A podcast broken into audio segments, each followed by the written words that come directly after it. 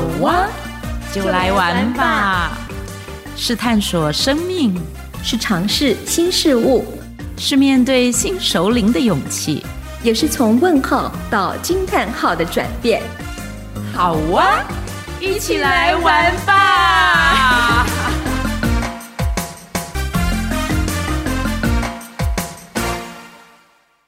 今天是美好的一天，我看见阳光灿烂。今天是快乐的一天，早上起床充满希望。晚安，午安，早安，亲爱的听众朋友，大家好，我是马德琳。不管你现在收听我们好哇的时段是在什么时候，都想要好好的跟你问声好。你今天过得怎么样呢？刚刚我唱的这首歌叫做《今天是美好的一天》。今天在录制这个节目的时候啊，我在构思说，我到底想要跟大家分享什么？这首歌的旋律就突然跑出来。这首歌是吴玉光他所创作的，呃，他是用吉他自己自弹自唱，我觉得他唱得很好听，很纯粹。当然不像我所诠释这样子哦，虽然我的歌喉不是很好，但是我想自娱娱人，把快乐分享给大家。那我今天不是要唱歌，呃，我想今天呢要跟大家分享的主题其实是跟今天是美好的一天有关系。我昨天在看电视的时候看到一个名词，呃，也是一个现象，叫全龄化时代。全龄化时代呢，讲的就是说，现在已经是许多的国家都迈入老年化一个社会的一个状态嘛，包括日本，包括我们台湾都是。大家有没有发现，其实啊，现在年龄已经不再是一个门槛或者是一个隔阂，好像很多年轻人可以做的事情。呃，我们这些熟龄族，五十岁以上的，或者是年纪更资深的这些长辈们，其实大家也都可以做，而且呢，也比较不会自我局限。像是在早前时候，不是有宝可梦的这个游戏嘛，手机抓宝游戏。其实呢，现在一直都还持续着这样子的一个风潮哦，不管是台湾或者是其他各国都是。那昨天的这个新闻也是，就是从这个宝可梦的这个现象。来跟大家分享说，其实现在已经进入了所谓的全龄化时代，那就不能说再用什么银发族啦或者 Z 世代啦啊来界定这个界限。如果说以这个商业的行销来讲的话，其实八到八十岁的生意全部都是可以做的。宝可梦他们有调查说，在五十五岁以上的这个玩家已经暴增到百分之三十三了，这样的一个比例。所以大家还记不记得，在早几年有一个叫做宝可梦阿贝，他就是骑着脚踏车，然后在他的这个手把前面搭了一个架子，上面有好几十只的手机，全部都是在抓宝，然后他就骑着这个脚踏车到处移动。我也曾经在好几年前在板桥车站前面遇到他，还跟他聊天，好拍照，蛮有意思的哦。那回归到我们的生活面当中，不管你今年几岁，你也可以去想想看，说你平常的生活上的安排，大概做了哪些事情，然后接触了哪些层面，是可能在早前比较不曾去接触过的。其实我发现我身边有很多的熟龄朋友，甚至年纪比我更大的，特别是最近有机会常常能够接触到熟龄的成长团体。那这些长辈们，大部分的年纪大概都七十多岁以上比较多，甚至有八九十岁的长辈。那我也发现呢，有少数的长辈其实呢，已经可以跨越所谓的年龄障碍。那他们都很乐于去尝试新的一些体验的活动，呃，并不会把年龄当一个很重的一个枷锁，然后认为自己就不能去尝试啊，所以也是非常让人家欣赏的部分。那我想呢，今天想要来跟大家分享的是，我们怎么样可以过一个比较有感知的全龄化创意生活？因为呢，创意这件事情呢，对于我们大脑的保养以及我们身心灵的部分，其实都很有注意，很有帮助。那有一个日本脑科学家叫茂木健一郎啊，他在。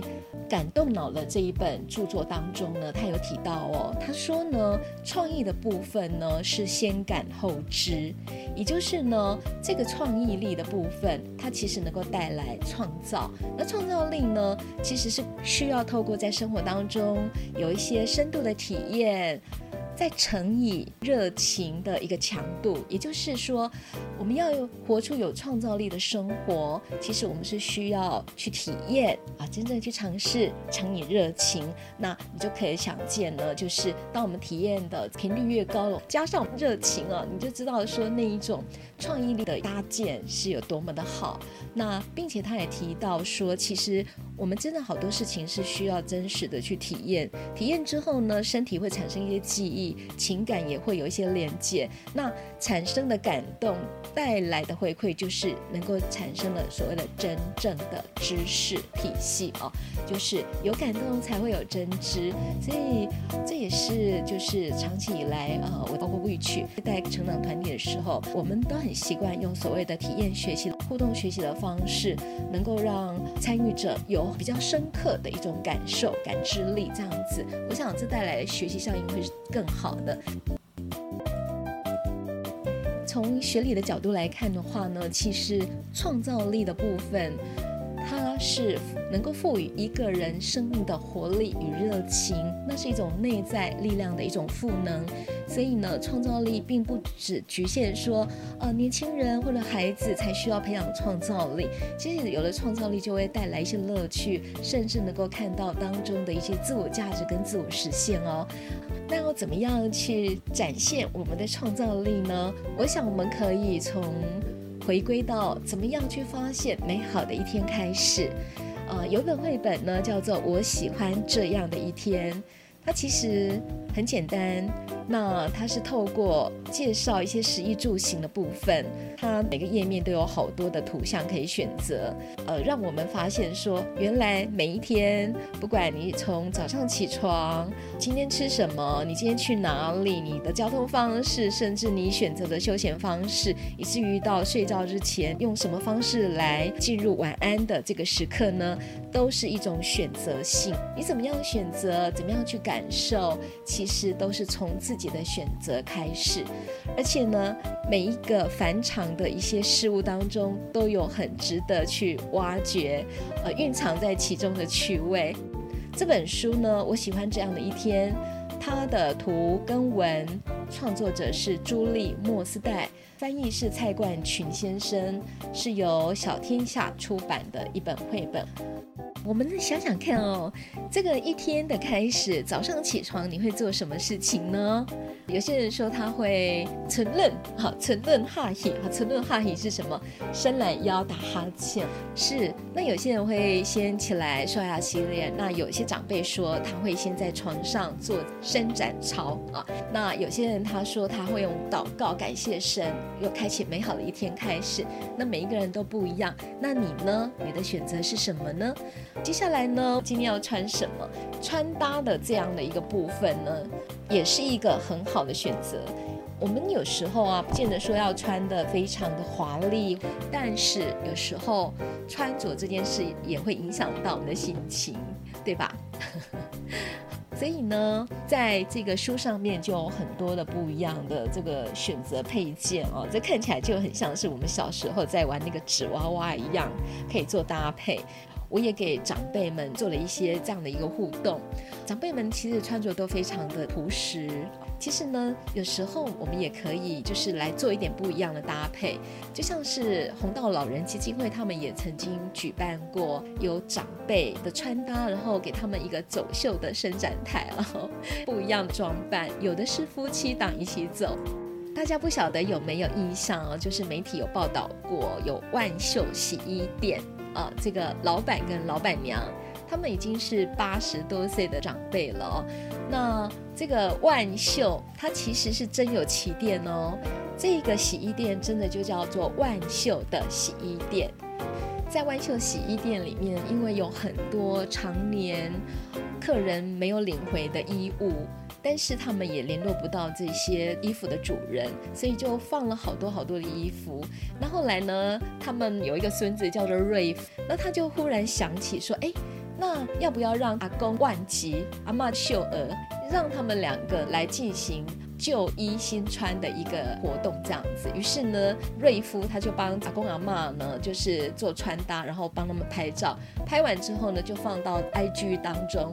结果没想到，竟然是爆红了，而且红到国外哦。后来呢，他们就受邀到韩国去举办展览，然后也参与台北的时装周，还演出过呃一些艺人的这个歌曲的 MV，然后还有担任过棒球队的开球的来宾，哇，真的很有趣。最后面还有这个万秀洗衣店的周边商品哦。万吉跟秀娥呢，他们真的就是被阿孙呢带起来，在生活当中呢，本来是相看两无趣，结果呢是越玩越有趣啊，就是。成为他们夫妻彼此互动的一个很好的一个仪式，那这是穿着的乐趣，这样子。万吉跟秀儿穿搭的，他们有时候是走年轻风格，呃，有时候是走复古的风格，然后不同的风格的呈现或运动风哦都有，呃，看起来实在是非常的可爱。以前我们常常都会觉得说啊，你这个年纪应该要穿什么样的衣服，现在好像已经打破了那样子的一个设定了。所以呢，我们不妨。可以打开自己的衣柜，那或者是我们家的年轻孩子、孙子的衣柜，或许有时候可以借来做一点穿搭，呃，做一种呃这个跨世代的一种融合，或者是一个创意哦。你会发现，你当天的心情会变得很不一样哦，可以试试看。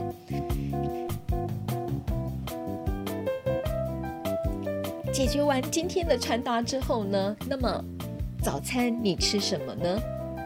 其实我们每天吃的早餐啊，有些人已经很习惯说哦，我固定就是要麦片加水果，或者是我固定要吃清粥小菜。像我爸妈就是喜欢吃清粥小菜，啊，有些人喜欢上这个美而美啊，就是西式早餐店哦去吃早餐。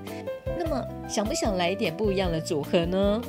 其实有时候啊，我们可以来一点不一样的尝试，那你会吃到一种不一样的趣味。那甚至做一点组合拼装也可以。然后甚至我觉得摆盘啊，或者是给自己插一朵鲜花，铺个桌巾啊，来一点音乐啊，其实真的心情会不一样。不见得说我们一定都要到餐厅才能够去享受这样的规格，对不对？其实在家来一点不一样的，也会带来不同的心情回馈。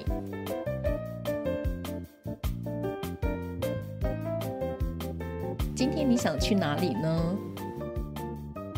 是热闹的大街道，还是安静的小森林？或者是去参观博物馆、美术馆？尤其是最近的台北，有好多的这个夏令的一些活动哦，艺文的活动，还有大稻城，好像晚上有一些烟火。或者是说天气很热，就喜欢待在家里看书，呃，或者是欣赏影片，其实都蛮有意思的。通常你会选择什么样的方式到你想去的地方呢？也就是你的交通方式，哎，走路、骑脚踏车，还是开车、搭公车、搭捷运、骑 U-Bike，各种各样的方式，我都觉得是可以尝试的。我就想到我到。新竹香山高中去带一个亲子团体，呃，那时候我第一次到这个三信桥车站，呵呵，是一个很小的车站哦。我一下车站的时候，我就觉得哇，好惊艳哦！为什么？我发现它那个车站很小巧、很可爱，一个三角形的一个造型。而香山高中就在车站的附近哦，视线所及的地方。我一路从这个车站出去，向右转，哇，整排的牵牛花绽放，哇！而且呢，一路蔓延，呃，有在路旁的围篱，也有靠近比较后面那个建筑的部分，也都蔓延了一大片的牵牛花，真的是很漂亮。那我就问我来参加的家长跟小朋友说：“你们有没有看到牵牛花？”他们说没有。因为他说他们是骑车，所以骑车跟走路所看到的风景真的是不一样。就算你每天不断的经过那一条路，所看到的还是会不一样的哦。所以有时候慢下来，慢慢的行走，慢慢的去看见哦，去发现，其实是会看到很令人惊奇的一些画面的。是下雨天呢？下雨天好像哪里都不能去，但是下雨天会不会困住你呢？通常下雨天在家你会做什么有趣的事情呢？比方说料理呀、或者是种花、泡茶、画画，或者是把你收藏的这些玩意儿拿出来再看一看。或者是布置一下你的房间，重新做一点规划，其实好像都蛮有意思的。睡觉之前呢？睡觉之前你会做什么仪式？睡觉之前其实可以洗个香香的澡，然后换上一套舒服的睡衣，呃，唱首歌。或者是写日记，甚至是把今天经历的有趣的事情录音下来，也是很好。